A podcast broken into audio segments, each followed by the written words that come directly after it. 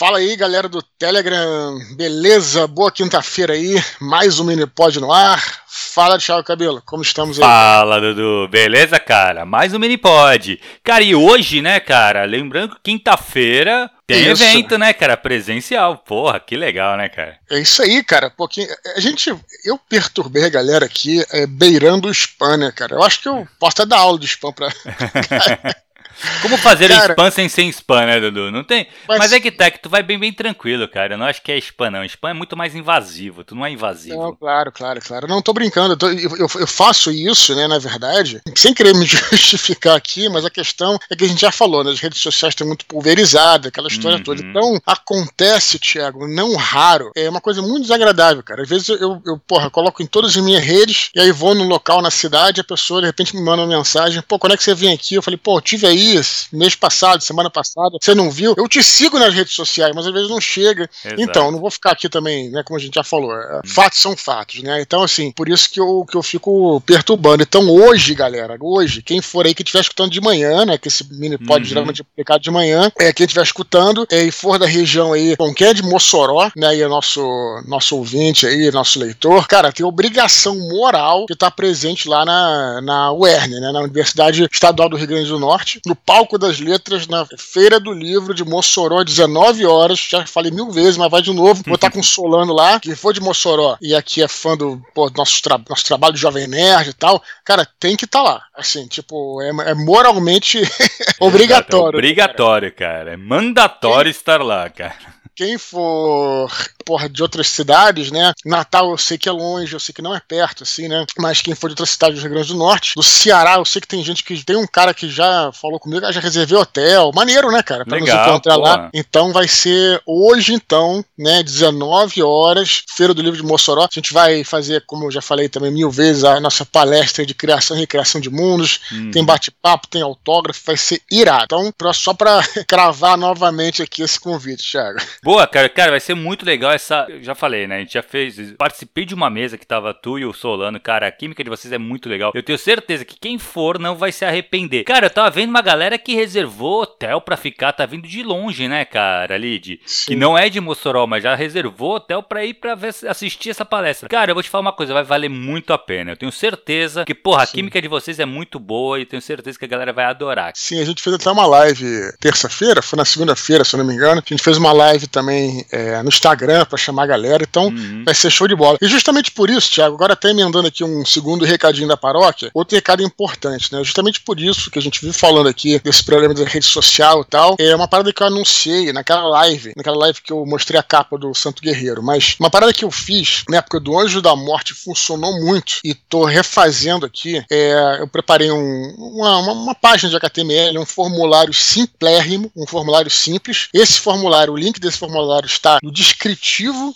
deste áudio, né? O que, que é esse formulário? O cara fala em formulário, tem que responder mil perguntas. Não, vai acessar a página, você vai colocar o seu e-mail e vai enviar o seu e-mail para mim. Eu, com esse mailing, né? Com, essa, com, essa, com esse e-mail teu que eu tiver, eu vou te escrever sempre que tiver um lançamento, sempre que tiver um evento grande, não vou perturbar ninguém, né? Aliás, na verdade, eu geralmente só escrevo quando tem lançamento. Evento, geralmente, nem, nem escrevo nem nada. E assim, a galera tem maior medo, quando bota e-mail em algum lugar, de que o seu e-mail vai ser repassado para terceiros, que vai vai ter venda de e-mail, uhum. que vai ficar. Não é nem newsletter isso. Ou não é vai ficar newsletter. mandando e-mail Todo dia, né, cara? Cara, não é, não é nem mensalmente, não, não é nem uma newsletter. A newsletter tem isso, você manda sim, por mês, sim, né? Sim. Ou, ou, por semana tal. Aqui nem isso, cara. Eu só vou ter o seu e-mail, eu não vou. Aí, a palavra de paladino, Thiago.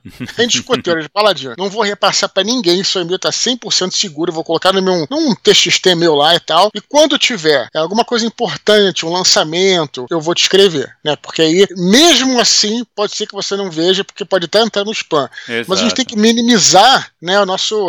É, Não, é aquele a... negócio, né, Dudu, é, é, fogo de barragem, né, cara? Tu taca, taca, Sim. taca muito que algum vai pegar, entendeu? Então é isso, claro. cara, tem que divulgar no máximo de lugares que você conseguir, em todas as redes sociais, Sim. e-mail, Sim. porque alguma coisa vai chegar na pessoa. Sim, eu fico muito triste, assim, quando acontece uma coisa, na realidade, assim, como eu falei anteriormente aqui, né, de, de a pessoa por me uhum. seguir, né, tá interessada nos eventos, no meu trabalho, no lançamento, e simplesmente eu coloco em tudo que é lugar e o cara não não, não, acerta, não consegue ver, né? Várias questões que não é. vê o caso. Então, assim, galera, é muito simples. É só você acessar, pode ser do seu celular, né? Pode ser do, uhum. da, da, máquina. Só clica no link, aí vai abrir uma paginazinha. Ah, Santo Guerreiro Vento do Norte vai ser lançado tal, deixa o seu e-mail para ser avisado. Você coloca o seu e-mail lá e clica em enviar. Só tem um campo, né? No, na época do Anjo da Morte ainda tinha lá, bota nome e e-mail. Aqui para facilitar, é só um campo de e-mail. Uhum. Então clica agora, você que tá escutando aí, clica agora e bota o seu e-mail lá pra gente poder facilitar a nossa comunicação. Beleza, Thiago? Beleza, Dudu. É isso aí, cara. Eu acho que, pô, é, é, vale a pena. É, pode ter certeza, tenho certeza que não vai ficar mandando spam, então pode ir sem medo mesmo, que acho que é, é pra realmente criar esse laço, né, cara? Sim, sim, com certeza. Boa, Dudu, vamos Beleza. lembrar a galera, cara, que os e-mails, alguns e-mails são editados, né? Porque assim, sim. quando a galera escreve e-mail, cara, a tendência do e-mail é ficar um pouco maior, um pouco mais. Você entrar em mais detalhes e tudo mais. Pra caber aqui no nosso formato. Nunca critiquei. Aquele mesmo, sabe? sim, sim. Então, e pra. E ficar bom aqui pro nosso formato, que a gente não passa muito de uma hora tal, a gente uhum. tem que uhum. realmente ter que dar uma reduzida em alguns e-mails. Então, Sim. assim, o que o Dudu faz é tentar manter o core do e-mail ali, o que realmente importa, ou, ou alguma coisa que dá um sabor a mais que estava no e-mail, mas ele, ele edita esse e-mail para ficar no padrão aqui pra gente conseguir ler pelo menos os três e-mails e as curtinhas. Beleza? É a gente faz esse aviso de vez em quando, né, Dudu? Mas é bom fazer Sim. porque sempre tem entrando gente nova e pode mandar e-mail e ficar chateado. Putz, ó, cortaram parte do meu e-mail. É isso. por isso, tá? Mas o Dudu lê inteiro, cara. Você pode ficar tranquilo que o Dudu leu ele todinho. É, tem que lembrar sempre disso, é porque que a gente tá falando com escritores, né? Então é sempre delicado você mexer no texto com o cara que escreve e tal. Mas lembrando que a gente tem que também priorizar a comunidade aqui. Então a gente sempre faz isso, né, Thiago? Aliás, tem e-mail pra caramba pra ler aí. Eu tô muito feliz que tem uma lista grande de e-mails. É, a gente vai uhum. ler alguns hoje aqui. Acho que esse e-mail já tem mais de um mês, não, não lembro direito. Pô, mas, cara, tem Paulo Baia já mandou e-mail. É, Fernando Raposo mandou e-mail. Sempre quando o Fernando Raposo manda e-mail, ele manda lá no, no Twitter.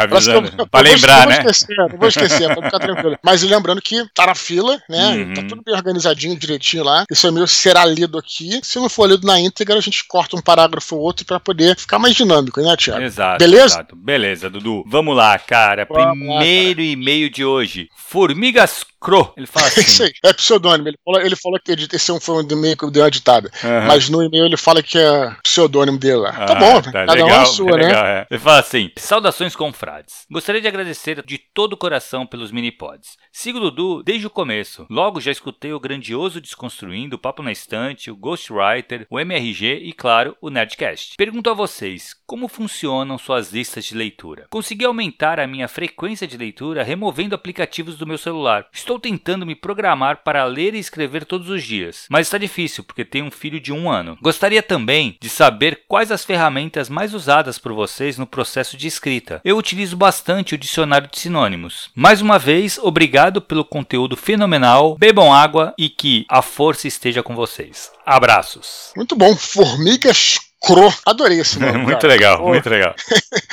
Excelente. Cara, então vou falar aqui, minha lista de leitura, como é que, eu, como é que eu, eu funciono nesse sentido, né? Eu não tenho propriamente uma lista de leitura programada. Eu gosto de realmente deixar a coisa fluir, né? Eu, eu gosto de. Terminei de ler um livro. E aí, depois que eu termino, eu decido na hora, até pelo impulso lá, eu não vejo isso como problema, qual é o livro que eu quero ler. Eu, eu sou um cara, Thiago, eu tô cada vez mais eclético. Antigamente, né, quando eu era mais novo, lia mais ficção científica, fantasia e tal hoje em dia sou faminto por é, literaturas de gêneros diferentes, de autores diferentes. Isso aí uhum. é uma coisa uhum. que me encanta muitíssimo, cara, muitíssimo. Até como às vezes um desafio, né, de você conhecer uhum. uma, um gênero novo, um autor novo, Exato. um estilo novo, entendeu? Então, é, eu faço muito isso e às vezes eu tô, de fato, às vezes num clima, né, começa a ler, por exemplo, um romance histórico, aí acabo querendo emendar como outra coisa e tal. Então, a minha lista de leitura é meio caótica, né? Eu tenho uma lista, uma pilha de livros que eu ainda não li, mas dali eu escolho mais ou menos qual é os livros livros que eu vou. Que eu vou ler, qual livro que eu vou ler na hora, né? Qual que eu escolho na hora e tal. E geralmente leio um livro por vez. A não ser quando é um livro tipo um romance e outro livro mais técnico, né? Eu uhum. é, consigo revezar dessa forma. Então essa, essa é a minha maneira. Fala como é que você leu aí, como é que você faz aí, e depois eu falo aqui sobre as Beleza. ferramentas. Cara, na verdade, assim, eu, eu tinha uma lista de leitura que eu fazia antes era eu colocava os livros realmente numa fila, uma pilha. Então uhum. ele tinha ali uma. Só que, cara, depois que eu comecei com as leituras críticas, Dudu, eu fico meio caótico, assim. Eu, eu uhum. tô lendo muito pouco por prazer. Não que não seja um prazer. Muitas leituras críticas que eu tô uhum. fazendo uhum. é um prazer para mim. Torna um não, prazer você que é muito Você não legal. relaxa tanto que você tá trabalhando. Né? Exatamente, né? que eu tenho que ler mais atento, entendeu? Mas são leituras, muitas vezes a leitura crítica são leituras muito boas. Então é legal também. Agora. Sim. Pra ler por prazer faz bastante tempo que eu não tô pegando um livro assim. Eu quero pegar o próprio Santo Guerreiro, que eu comecei ele, só que entrou uma leitura crítica que eu parei ele, não tinha lido uhum. um terço mais ou menos, e estacionei, Sim. vou acabar uhum. essa leitura e vou voltar para ele. Mas uhum. assim, o que eu fazia antes era isso, colocava numa pilha e não tinha muito isso. Eu pegava ou livros que eu queria ler por alguma razão, clássicos principalmente. Tinha livros que faz tempo que eu não faço, faz uns dois anos que eu não faço isso. Mas tinha livros que eu lia todo ano e eu não li nesses dois últimos anos, que é Sim. o Médico Monstro, o Dom Casmurro. Tinha alguns livros que eu lia todo ano e uhum. eu não leio mais. Mas eu, eu, não, eu, não, eu dificilmente eu lia. Ou eu lia por empolgação também, assim, vai sair tal livro. E eu ficava empolgado e lia ele. Mas eu nunca fui de organizar muito uma lista. Eu ia, tinha uma pilha jogando o livro. Esse aqui é o livro que eu quero ler. Pum, colocava, é, fazia essa, essa filinha, sabe? Sim.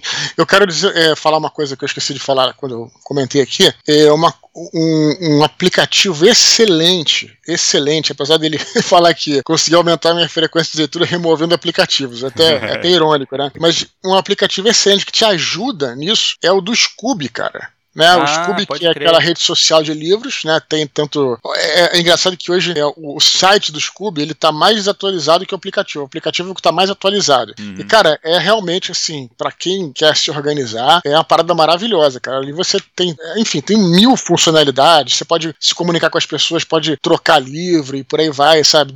Muito legal. Comentar com a galera. É muito bom mesmo. Uhum. Então o Scooby fica aí a dica, né? Pra quem, apesar de que ele faz um pouco contraditório, né? Que ele falou que ele tá removendo os aplicativos do celular. Real, realmente é uma coisa que. Isso, na realidade, cara, para mim, eu não sei como é que. O Kindle não tem tanto isso, né? Porque tem poucos aplicativos lá ligados ao próprio Kindle. Sim. Mas quando eu lia no, no iPad, cara, era um problema, cara. Porque realmente ficava muito aplicativo saltando, sabe? Uhum. Então. É, Muita notificação, iPad, né? E aí tu acaba é, querendo ver. É complicado mesmo. Tanto é que eu acho que o iPad ele acabou. Eu não sei Posso estar errado, enfim, não faz parte do meu universo. Mas a impressão que eu tenho é que a iPad acabou perdendo um pouco essa. Porque lembra que no começo tinha um pouco dessa, dessa eh, disputa, né, do iPad com o Kindle? Você lembra disso? Uhum, no comecinho? Sim, sim, sim, Lembra? E aí o iPad hoje em dia não se fala tanto em iPad para leitura, né? Mas se fala é, mais em Kindle. Então, não sei se é. talvez por isso tenha, justamente por esse motivo, né? Uhum. Agora, ele, outra coisa que ele fala aqui, ele pergunta das ferramentas usadas por vocês no processo de escrita. Talvez mais para mim, né, que trabalho uhum. praticamente com isso todo dia, você também é, pode ser que consiga responder aí. E ele cita o dicionário. Ele aqui, é, a gente várias, várias vezes a gente tem perguntas relacionadas a, é, ferramentas de escrita, é, é, programas para escrever, mas uhum. aqui ele não está falando disso. Sim, ele está falando assim de, tá falando de alguma, de algum outro é, ferramenta para ajudar. Uhum. Ele fala dicionário de sinônimos. Cara, dicionário de sinônimos, cara, é a minha vida. Cara. É, não, com certeza. cara, ajuda muito, muito, muito, cara. É, é, inclusive é por isso, né, que a gente estava outro dia, enfim, com os amigos meus falando sobre aquelas máquinas digitais a gente já chegou a citar aqui no programa, uhum. máquinas digitais, né, de para escrever, e elas têm alguns problemas, né, assim, inclusive uma que tem no mercado que é até meio gourmetizada, nada contra, cada um faz o que quer, inclusive o André Bianco tem uma delas. Ela até tem um problema que ela não pode editar, sabe, é só escrever, né, é só escrever sem você poder apagar. Ah, mas, é, eu entendo, eu, eu entendo, eu entendo eu a entendo lógica. o conceito, é, também, mas é que, cara, hoje em dia não conseguiria. Hoje em dia, hoje em dia não conseguiria. O André Bianco, inclusive, falou isso, ele escreveu na máquina, teve que passar pro computador e editar tá no computador, quer dizer, é, na é. realidade, é mas enfim, cada um na sua, uhum. né? Mas é, o maior problema, não acho nem isso, cara, porque eu preciso do computador é, justamente por causa do dicionário, dicionário normal e dicionário de sinônimos, cara. Isso é muito importante, uhum. cara, é muito importante. E além disso, algumas pesquisas que você faz na internet, claro, assim, que você, quando está escrevendo um livro, não só romance histórico, mas um livro que precisa de pesquisa, você não vai pesquisar rapidinho na Wikipedia, não é isso? Uhum. Mas alguma dúvida que você possa ter, é, não é bem uma pesquisa é, histórica, não é isso não, mas alguma dúvida que você possa ter, sei lá, é, enfim, qualquer coisa mais rápida, o computador te ajuda muitíssimo, entendeu? É, então, assim, é, isso acho importante você ter o computador. Então, eu, eu é, como ferramenta, cara, eu pensando aqui, básico, é o dicionário normal, né? Que você bota uma abinha lá direitinho, e dicionário de sinônimos. Eu acho que isso aí é básico para você, para você escrever. Eu também uso muito isso. Não sei se estou lembrando de outra coisa, mas é, destacaria realmente esses, esses dois. Quem não conhece o dicionário de sinônimos, cara, é, e escreve, deixe lá um atalhozinho no seu navegador, uhum. que eu acho que vale a pena, né, cara? Não, cara, assim, eu, eu ia falar, cara, que, putz, hoje em dia acho que o Google, né, já é um, um bom, porque, cara, uhum. eu acho que é o computador e acho que ajuda muito os escritores. Eu uhum. não digo nem só pra, se tu quiser alguma, alguma referência de imagem de alguma coisa, cara, tu uhum. joga lá, coloca imagens no Google, Isso, já vem. É. Cara, então assim, eu acho que tu, hoje o escritor ele tem essas vantagens, né, cara, de ter essa facilidade na mão. Uhum. Cuidado só, pra isso não ajudar na procrastinação, de tu ficar Sim. buscando e buscando e buscando e buscando, mas uhum. assim, porra, não tem comparação, realmente, eu fico imaginando a galera lá em 1800 e tal, que tinha que buscar essas coisas em dicionários e, e referências de imagem em, em alguma coisa de ilustração, né? Enciclopédias, exato. Cara, hoje em dia é muito mais fácil você ter essa informação. Mas corre-se o perigo também de você procrastinar mais, né? De ficar uhum. buscando a imagem perfeita para ver todos os detalhes que nem uhum. sempre você vai usar no seu livro. Você precisa só de uma, uma noção do que é para colocar no livro. Mas eu acho Sim. que é isso, cara. Assim, hoje em dia acho que o Google é a melhor ferramenta, velho, para tudo. É, é aquela coisa sobre a própria Wikipédia, né? A gente não despreza uhum. a Wikipédia, claro. mas vamos lembrar que você não pode confiar 100% no que você vê ali. Né? Então, assim, qual é a dica? Beleza, vai na Wikipédia, você pode olhar ali. Geralmente, na própria Wikipédia tem, uh, tem as referências que eles usam. Aí sim, você pode ir para. Ele vai te indicar livros, geralmente, vai uhum. te indicar uhum. artigos mais históricos, científicos, qualquer coisa que seja, né? Aí você vai procurar em. Né? Mas é, é um ponto de partida. Né? Eu, eu, eu, vejo a Wikipédia não como o destino, e sim como ponto de partida para é, você ter uma informação segura. Não pode acreditar 100% no que está lá, mas também não pode desprezar essa, essa, esse porto, né? Esse porto de saída para suas pesquisas que seja, né? Então também utilizo muito me lembrando disso, né? Procura em várias fontes diferentes aí. Como você falou, antigamente não tinha muito isso, e agora lembrei que, não sei se a gente chegou a falar isso no, no, no Desconstruindo, ou se a gente não falou, eu, Luiz Eduardo Mata, nosso amigo aí, antes de ter a internet, já tinha, mas não poderosa como tem hoje em dia, né? Ele disse que precisava descrever um certo museu, eu acho que era na Suécia, coisa assim, e ele ligou pra lá, né? É, então, Espe exato. Esperou dar uma hora que seria uma, uma, uma chamada mais barata uhum. e descobriu que lá tinha um fuso horário que estava aberto. Ele fez um negócio assim e ligou para lá e perguntou: é, como é que é mesmo? Sou escritor do Brasil, como é que é esse corredor e tal, etc. Eu queria descrever. Então, é, também tinha isso, né, cara? Ele. É, é, o Mata é um, é um, cara que a gente tem que chamar aqui para falar mais. É, aqui onde desconstruindo é um figuraça, né, cara? Figuraça. Sim, sim. Muito, muito e ele tem, essa, ele tem essa coisa de ser. Ele, ele é da nossa idade, assim, talvez um pouquinho mais velho, mas ele tem uma coisa assim mais catedrática, né? Tem uma imagem mais uhum. acadêmica, sim, é muito, engra muito engraçado, isso, uma carinha de professor, assim, né? Então, Pode crer. E, e, quando a gente gravou com ele, ele falou: ah, tira um dia da, da semana pra, pra, pra sair por aí, os dias de contemplação da paisagem. muito bom, cara, só muito o Mata foda. mesmo. Quem acha que não conhece, nunca ouviu falar, Luiz Eduardo Mata, escritor de, escritor de thriller, suspense uhum. e mistério, também escreve infanto juvenil, escreveu livros para coleção Vagalume, procurem para quem né, quer conhecer a coleção Vagalume, e também tem os livros aí de mais adultos dele aí, que é um excelente hum, escritor. Muito legal. Amigo, amigão nosso aí. Beleza? Mais alguma coisa, Dudu? Acho, dele? que, acho que não, acho que fechamos o e-mail do, do Formigas. Formigas Cro. Formigas Cro. Beleza, Dudu. Então vamos pro próximo e-mail, cara. Vanessa Campos Silva, de Goiânia. Ela fala assim: Olá, queridos Eduardo e Thiago. Como vocês estão? Espero que tudo bem. Atualmente estou lendo Capitães da Areia, de Jorge Amado. E me pego lembrando dos comentários do Dudu sobre a genialidade do autor. É impressionante como a leitura flui. E eu fico a pensar o que passaria pela cabeça desse escritor sempre que se sentava para escrever. Toda vez que eu leio uma obra do Jorge Amado, me sinto ambientada na Bahia e encantada por esse lugar que ainda sequer conheço. Mudando um pouco de assunto, aproveito para deixar uma dica de um seriado que amo: As Aventuras de Merlin. Para quem curte histórias medievais e as aventuras arturianas, essa série é obrigatória. Ela traz uma faceta nova da lenda do Rei Arthur, com aquela leveza típica do humor britânico. E, apesar dos efeitos especiais ruins, a história é contagiante, divertida e emocionante. Disponível no Netflix. Grande abraço, Vanessa Campos. PS. Obrigada por responderem meu último e-mail sobre as dúvidas de escrita. Me trouxe muitas reflexões e espero logo poder compartilhar os resultados relativos a isso. E aí, Dudu? Muito bom, comentários aqui.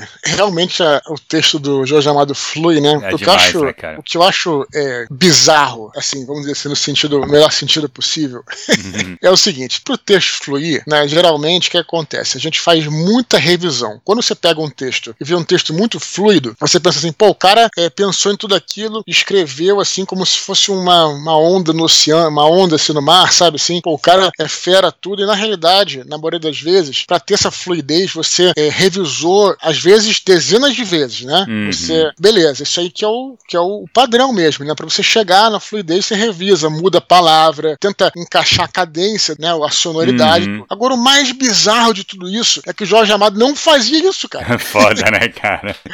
Sabe, tipo, toda aquele, aquela fluidez que nós, né, meros mortais, precisamos ter muito trabalho para construir, ele é, fazia, sabe, naturalmente, sabe? Daí que eu tiro a ideia de que ele é um gênio nesse ponto, sim, entendeu, cara? Sim. Ele, eu já vi ele falando, por, é, falando sobre isso, não vejo por que mentiria, uhum. entendeu? Então, assim, é, claro. acredita, né, cara? E é impressionante mesmo, né? E outra coisa que a gente já falou sobre o Jorge Amado aqui, né, e vale repetir, e tem a ver até com a palestra, Thiago, que a gente vai fazer, eu, eu Solano vai fazer hoje à noite aí na, no Mossoró, hum. Que é a questão da criação e recriação de mundos. Enquanto na fantasia você tem uma criação de mundos do zero, é, num romance não necessariamente histórico, eu não posso dizer que os livros de Jorge Amado seriam um romance histórico, vai, não sei, mas é, as, posso ou não posso, né? Mas, enfim, existe uma recriação de mundo ali. Com certeza. Bahia do Jorge Amado, ela é como se fosse um, um cenário, é, vamos dizer assim, com as suas próprias leis e regras, uhum. vamos dizer assim. Não, exatamente o que você falou, Dudu. É a Bahia do Jorge Amado. E é sim. é diferente você ler uma Bahia descrita por outro autor, sabe? Claro, claro, sim. Ele, ele consegue imprimir toda uma, uma, uma maneira dele enxergar aquele lugar, né, cara? E ele recria, é exatamente isso. Ele recria a partir da visão dele. E, cara, é uma Bahia, uma Bahia mágica, né, cara? Sabe que, que, o que, que é, é quase que uma recriação de mundos? Que é quase uma criação de mundo. Eu tava pensando nisso outro dia, conversando com um amigo na academia, inclusive. É o faroeste, né? O faroeste, Sim, exato. ele tem as suas regras próprias, né, cara? Uhum. E você vê que parece que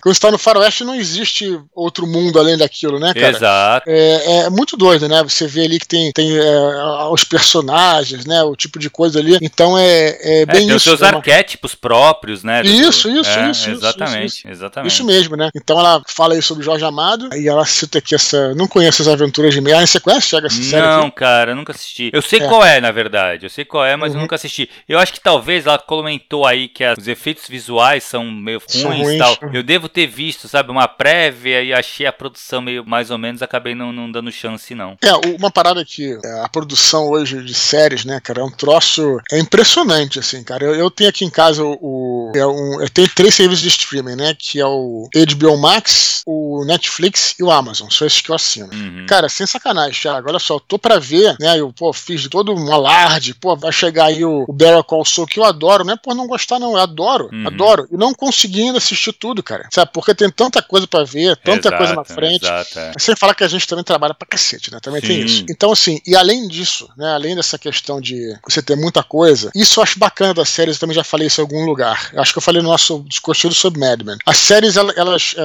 o cinema, né? O que, que acontece? Ele tem essa coisa de tentar pegar um público maior, mais amplo possível. Né? O sonho uhum. do cinema é ser um blockbuster para toda a família, né? Que se vai Sim, agradar. Claro, é, ah, o pai, a filha, o vovô, a titia, todo mundo. Esse aí é, é o objetivo de qualquer, pelo menos blockbuster, né? Não falando uhum. de cinema independente, né? E a série, as séries triunfam, isso eu acho uma coisa boa, porque elas não se. É... Porque quando você tenta agradar muita gente, às vezes acaba que não agrada ninguém, ou agrada pouca gente, sabe, cara? E as séries, elas não estão preocupadas, elas vão lá naquele nicho delas, né? Fala, porra, eu vou para esse público aqui, é pra essa galera aqui. E, muita, e aí gera essas tretas todas, né? sabe? Tipo, o cara gosta de uma série e você. Ah, a série é uma merda. Não é que seja, entendeu? É porque não é pra você. Uhum, exato. E a galera precisa entender isso, cara, né? Uhum. Eu, eu, de novo, o próprio Madman, você não assistiu tudo. Eu adorei não, a série. Exato, pô, é. Pra mim, a série não precisa ter treta, cara. Simplesmente, é. É, talvez alguma coisa me pegou mais na série, não, não, te, não te interessou tanto tal. Cara, é assim que funciona. E tem também um bagulho que, que acontece muito com o livro também, né, Dudu? Que é o time. Anime. Você Sim. não tá no tempo daquela série, cara. Você não tá, assim, no, na vibe daquela tá série. Um grande exemplo é o Last Kingdom. Sim. Eu tinha assistido o primeiro episódio há muito tempo atrás, eu não curti. Uhum. Cara, comecei a ver o quê? Faz um mês e pouquinho. Tô uhum. acabando a última temporada, cara. Foram cinco temporadas que eu vi na uma velocidade Sim. absurda, sabe? Uhum. Eu e minha esposa, cara. A gente toda noite tem que sentar pra ver, entendeu? Pelo uhum. menos um episódio a gente tem que assistir. É, quando a gente fez aquele áudio sobre Witcher, né? Que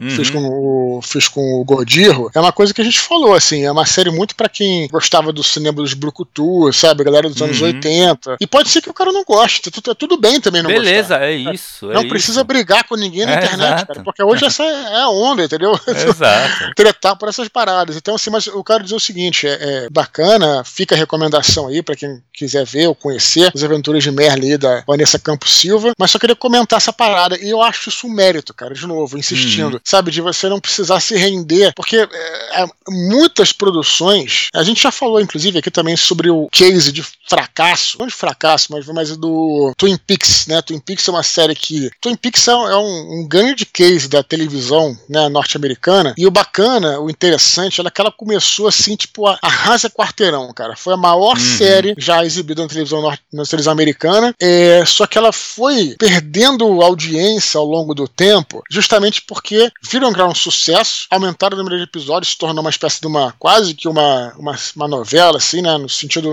Aí sim, no sentido um pouco pejorativo, não contra as novelas, mas tá, você ter que ficar sempre aquela resposta do público, né? E aí os caras vinham lá os índices da audiência, tiravam suas próprias conclusões e começaram a, a preparar o roteiro para atender aquilo que eles achavam que a galera queria. Aí, aí ficou uma cagada, tanto é que até hoje ninguém sabe quem matou Laura Palmer direito. Tem lá ah, o cara falou, aí depois desfalou, aí depois tem um negócio sobrenatural, sabe? Aí depois, cara, assim, é confuso, cara, sabe? Tipo, não uhum. tem uma, uma, coisa. Justamente por isso, porra, que foi querer agradar todo mundo, entendeu? Então, é, acho um mérito né, de, de, dessa.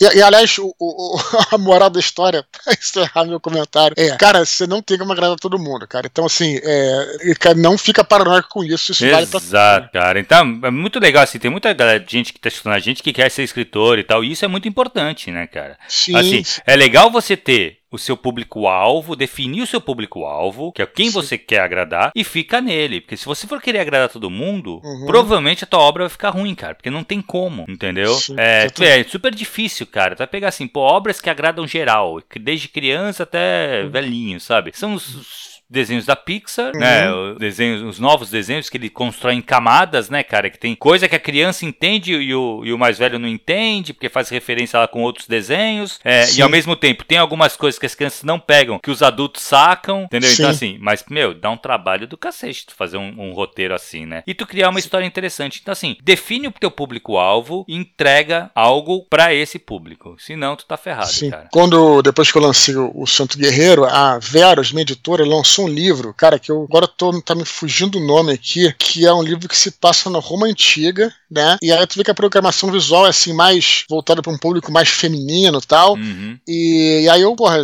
pedi, né? Manda o livro para mim e tudo, etc. E ela é realmente um livro, não é bem um romance histórico, assim, se passa num período histórico, mas é um, um romance romântico, vamos dizer assim, né? Uhum. Tipo, acho que existe esse, não sei se é sim, esse sim, o nome sim. do gênero, né? Romance romântico. Não sei se o nome do gênero é esse. E, cara, eu fui em todo gás para ler, porque os, cara, fui ver e tudo, cara. Não consegui passar da página 30. O livro não é ruim, muito pelo contrário. Para quem gosta de, de, romance histórico e de romance romântico, o livro é bom. Vou, cara, eu vou tentar lembrar agora, tá me fugindo o nome do livro. Mas é, mas é isso, cara. O, o livro, é como eu tô dizendo, insisto, não é ruim, é porque era, não é para mim, entendeu? Não é o público-alvo, é isso. Eu não sou o público, entendeu? Uhum, é isso que é o ponto. Claro. Então, é, achei excelente no final das contas, embora não tenha continuado, achei excelente. Lembrei agora, Thiago, uma hum. voz ao vento, o nome do, do livro. Uma voz ao vento hum. da editora Verus, né? Da minha própria editora, né? Sim. E é isso, a história de uma, uma mulher que é escrava e se apaixona pelo senhor e tal, aquela coisa bem assim, tipo, romântica mesmo, né? Hum. E se passa na Roma Antiga, né? É, como eu disse, é bom,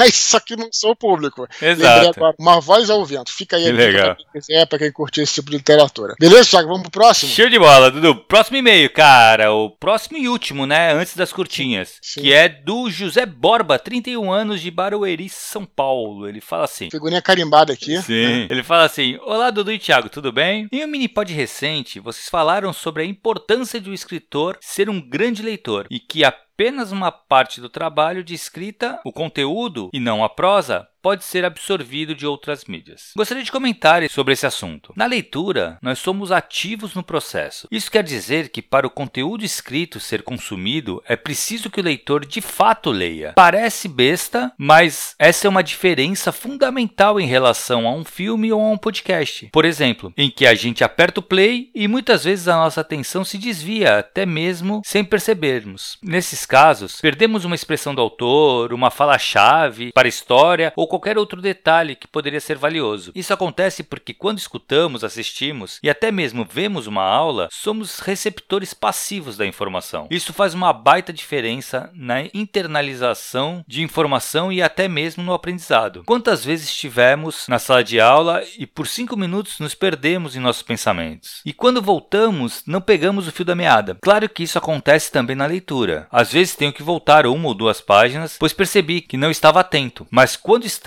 lendo, a nossa atenção tende a estar mais fixa no objeto, o que contribui para melhor entendimento da história em si. Bom, acho que é isso. Obrigado e até a próxima. Abraços, José Borba. Beleza, olha só, eu concordo plenamente, é, mas assim, meio que ele já falou isso aí, né? A leitura, cara, vamos dizer da seguinte forma, você também pode ter esse problema na leitura, né? Sim. E, e é, por, é por isso que a gente que eu falo, né, quando eu falo sobre os três níveis de pesquisa, né? Tem um segundo nível, que é o nível de você você lê em livros, sabe, uhum, cara? Sim. É, de novo, aqui vai parecer que esse, esse mini pod parece que está falando mal do Wikipedia, mas não é isso. Quando você lê um artigo de internet, em geral, não é todo mundo, tá? Mas em geral, você escaneia informação com o olhar. Em geral, é uhum. é isso, né? É muito diferente de você pegar um livro para ler, né, cara? Exato. É, é, e você se dedicar, né, àquele período, você tá atento no livro, você. É, enfim, é quase com um processo, quase com um mantra de você realmente né,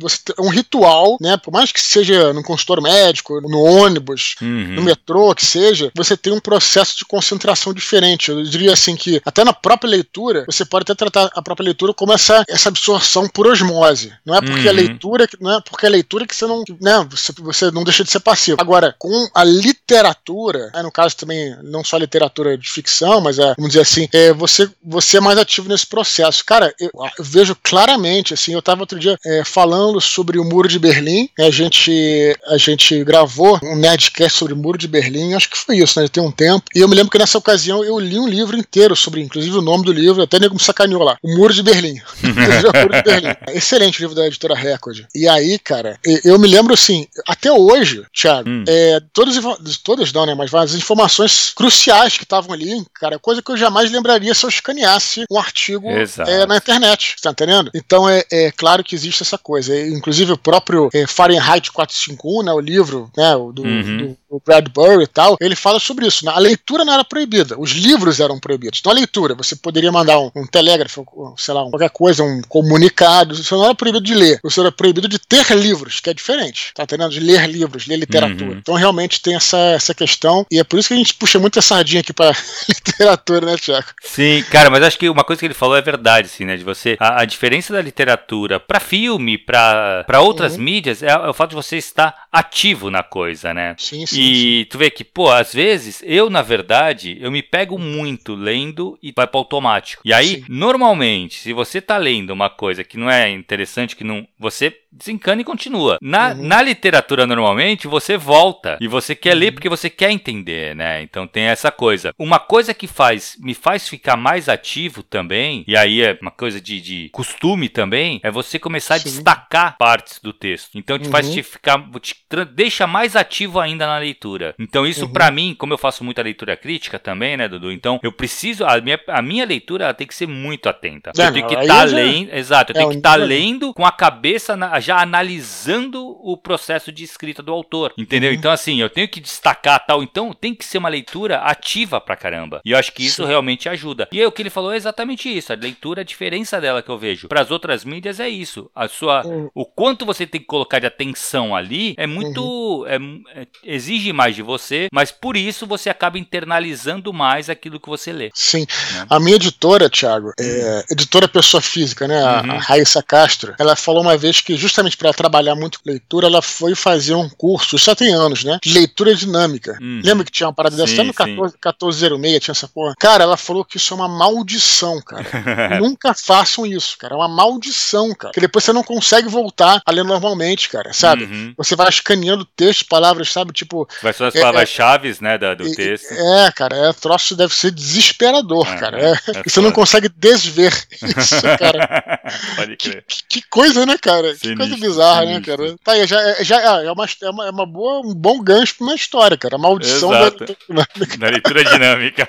Beleza, Dudu, vamos pras curtinhas, cara? Cara, vamos lá, vamos lá. Guilherme Heinrich pergunta se é possível viver de literatura no Brasil. Quando isso deixa de ser um hobby e passa a ser a fonte de renda? Pois é, eu acho o seguinte, cara. É, a gente, vocês ficariam assustados, né, quando a gente vai em eventos de literatura, como tem gente que vive de literatura no Brasil, né? Uhum. A, a, gente, a nossa tendência sempre é a tendência de quem está começando, especialmente tem essa, tem esse, essa, esse receio, né, tem essa insegurança. A tendência da, muito é de você dizer não, é impossível, tal, etc. Mas, cara, é, sinceramente, assim, quando você vai em evento, é, pô, é, você vai na, não tô falando de Bienal em si, mas quando você vai, por exemplo, jornada de literatura, de, uhum. tem, uma, tem uma excelente em Passo Fundo, eles trazem porra, autores de todo, todo o Brasil e tal. Só que tem uma coisa importante, já, que a galera não entende, aí que tá o, o, grande lance. Cada um realmente tem o seu caminho e o seu meio de viver de literatura, de ser autor, sabe? É, porque as pessoas só pensam que só existe um meio, que é você vender livro assim e, e tipo ser best-seller. Exato, viver Entendeu? direitos autorais, né? Exatamente. É, é, você pode, é, como autor no Brasil, viver de, é, viver de direitos autorais, você pode ser professor, você uhum. pode palestrar, você pode ir em eventos, você pode é, não vender é, tanto nas livrarias, mas tem, tem grandes compras para o governo, que é o caso do Mata, inclusive. O Mata vive disso, quer dizer. Ele, ele, os livros dele nem, nem sempre são best-sellers, nem nada assim de, de, livraria, mas ele trabalha lá para a editora Ática, né? E ele escreve uhum. um livro, Coleção Vagalume, e esse livro ele é vendido para as escolas, e aí ele ganha dinheiro com isso. Uhum. Então a questão toda é essa, porque as pessoas não, não veem um cenário amplo, entendeu? Eles veem só um, né, um, um caminho, né? Mas aí quando você tem essa, esses encontros com outros autores e você fica espantado, cara. Pô, caraca, então realmente tu sabe, vive de literatura? Sim, muita gente vive de literatura no Brasil, uhum. mas tem que, tem que pensar fora da curva. Você não pode assim só achar que existe só uma maneira, entendeu, cara? Exatamente. Enfim, é, e, e isso eu tô falando, de, e, Thiago, isso eu estou falando de literatura. É, é, é você vê de, de, se pensar de se ampliar isso pro cara ser autor, pô, cara, tem roteirista pra cacete, sabe? Uhum. Tem gente que.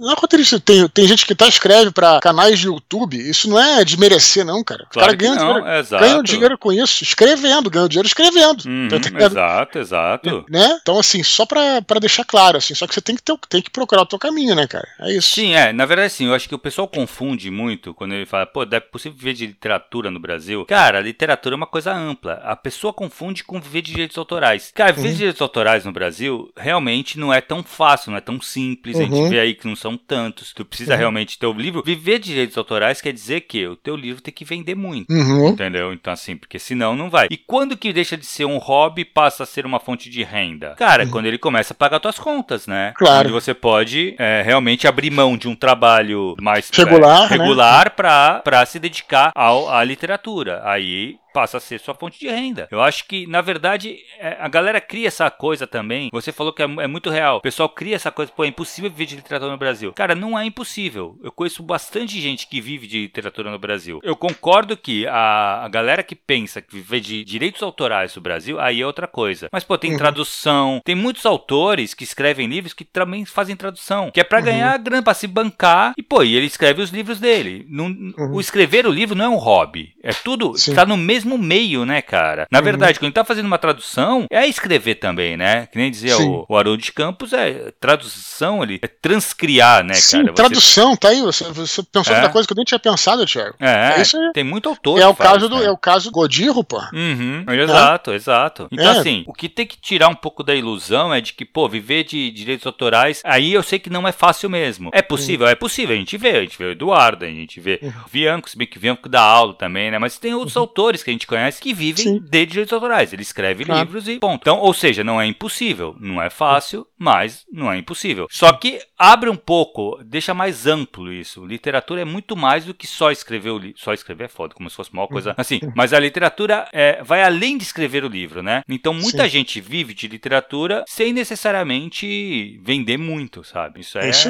é trabalhar, cara. É trabalhar é, no, literatura. No final das contas, eu sei que não foi o caso do Guilherme aqui, que é cara, mas é, me parece que muitas vezes, insistindo, não foi o caso do Guilherme, a pessoa parece que deseja uma, uma fórmula mágica. Isso não existe, uhum, cara. Não tem. É. Você que faz o seu caminho e os caminhos são diferentes sempre. Então não tem uhum, jeito. Exatamente. Próxima curtinha, Dudu. Vamos. Thiago Cipriano diz que está revendo Os Gárgulas, de 1994, e afirma que o desenho foi idealizado por Michael Reeves, criador de obras como Batman, a série animada, He-Man e Caverna do Dragão. Ele gostaria apenas de nos deixar essa indicação. Então, Os Gárgulas é... era interessante porque quem fazia o. Eu acho que não sei se foi um dos primeiros, não, mas vai, mas é... tem o, o cara que agora esqueci o nome dele do ator era o comandante Riker da Star Trek Nova Geração. O cara tá me fugindo o nome dele. E ele fazia um dos personagens humanos, né? Porque os gárgulas. Você lembra desse, desse desenho? Então, eu não lembro, Dudu, assim, já me falaram bem pra caramba desse desenho, eu não lembro de ter assistido, cara. Então, é um. Era, é Nova York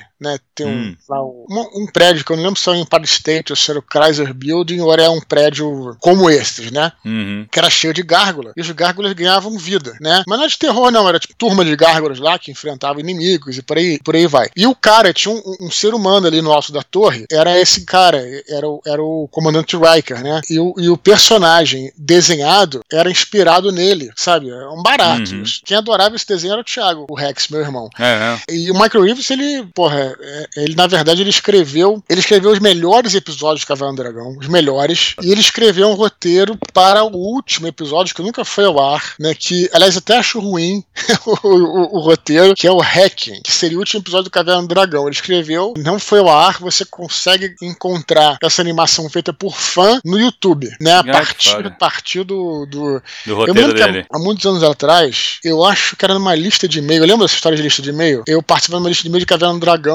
e alguém mandou lá esse episódio. Teve uma menina que, que fez a tradução na época lá do, do episódio. Uma parada meio pré-histórica da internet, sabe? Enfim, mas muito legal. Cara, o cara realmente é fera. Ele, é, ele tinha as pessoas tentam, às vezes, desmerecer aí essa produção infantil, né, cara? Infanto juvenil, mas, uhum. sabe, tem muita coisa boa, assim, ah, sabe, sim, cara? É, no sentido, assim, de. Porque as pessoas têm essa, essa noção, ah, porque é infantil, você não precisa se esforçar tanto. É, é um grande erro pensar assim. Um grande uhum. erro. Um grande erro. Outro dia mesmo eu tava vendo Perna Longa aqui, uns antigos Perna Longas, é excelente, cara. Cada piada é, é muito boa. Tem aquela que o cara vai. vai o, o, acho que é o Gaguinho, né? Que ele tá como caçador, e aí ele encontra lá o Patolino. Não, aí vai, vai caçar o Patolino, o Patolino ele é, leva o caçador pra toca do Pernalonga. E aí, porra, o cara dá um tiro, aí o Pernalonga, você está querendo ter problemas com a lei? Sabe que não é, não é a temporada de caça de coelho, é caça de pato. Aí vem o Patolino, não, é de coelho é de pato, é de coelho, é de pato, é de coelho, é de pato. Aí o, aí o, o Pernalonga. É de pato. É, é, é de, é de coelho. é de coelho. Aí o Patolino, é de pato, é de pato. cara, assim, para é muito foda. É muito cara, bom, sabe? é muito bom. Então as pessoas, é, é, fique bem claro, assim, cara, é, é, escrever pra criança é um troço Porra, Pô, eu é, acho é, difícil pra cacete, difícil Dudu. pra caramba e tem que ser bem feito o negócio. Claro, né? claro, eu acho muito difícil, cara. Mas beleza, Dudu, vamos pra última curtinha de hoje, cara. Wanderson 1324, 1324. Eu quero, eu quero saber, é, eu quero, olha só, o Anderson, o Wanderson, me manda o nome, o sobrenome aí, cara. Eu tô angustiado com isso aqui, cara. O porquê diabos, né, cara? Que é Parece eu tô, meio, tô na Matrix, pô. Explica isso aí, cara.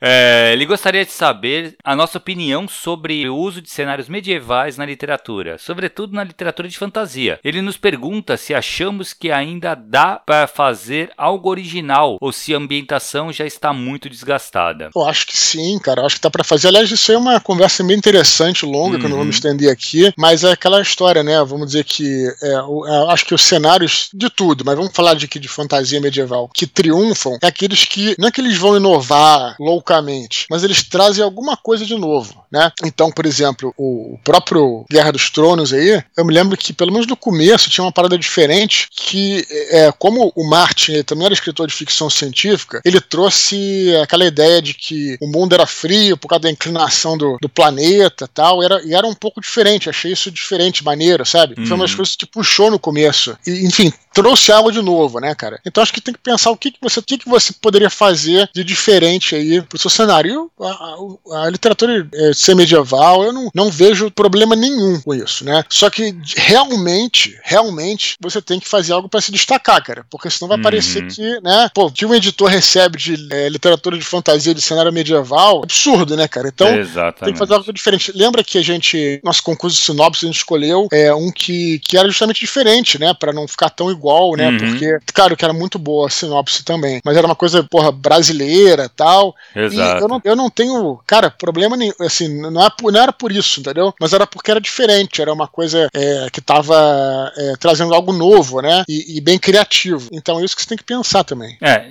então, o que eu acho, Dudu, é o seguinte, cara. É, eu não acho que o cenário se desgasta. Por, até porque eu não acredito que, que exista alguma coisa que não pode ser retrabalhada, sabe? Eu acho que. A gente fala muito aqui, né, Dudu? Tu chegou a comentar já algumas vezes, fala assim, pô, você escrever, se, escrever, se for escrever um romance sobre anjos no final Sim. dos tempos, uhum. Cara, é, pode você pode vir lembrar diretamente do Batalha do Apocalipse? Claro, pode. Mas pode ser algo completamente diferente com a mesma claro. temática. E isso acontece com cenários também. Uhum. Tipo, você vai escrever sobre é, fantasia medieval, só que o, o, teu mundo pode ser completamente diferente dos, dos, outros mundos que o pessoal tá acostumado, entendeu? Uhum. O, tu falou de apresentar algo diferente, né, cara? O nome do vento do Patrick Rothfuss, cara. O cenário em si, ele é bem parecido com os cenários tradicionais. Mas Sim. ele traz uma, uma uma mudança, cara. Ele dá foco num bar. Então, assim, uhum. assim, o personagem é bem diferente. É. E ele trabalha em primeira pessoa. Então, assim, é, é, outra coisa, sabe? É isso que eu ia falar, Thiago. A galera, a gente já fala, fala bastante disso aqui, porque o nosso público vem muito da RPG. Uhum. É, aliás, é uma discussão que nunca vai terminar e acho muito boa a gente falar sobre isso aqui. Então, a galera que vem do RPG escreve, ela tá muito. Você falou até no último Munipod, é, fica muito a,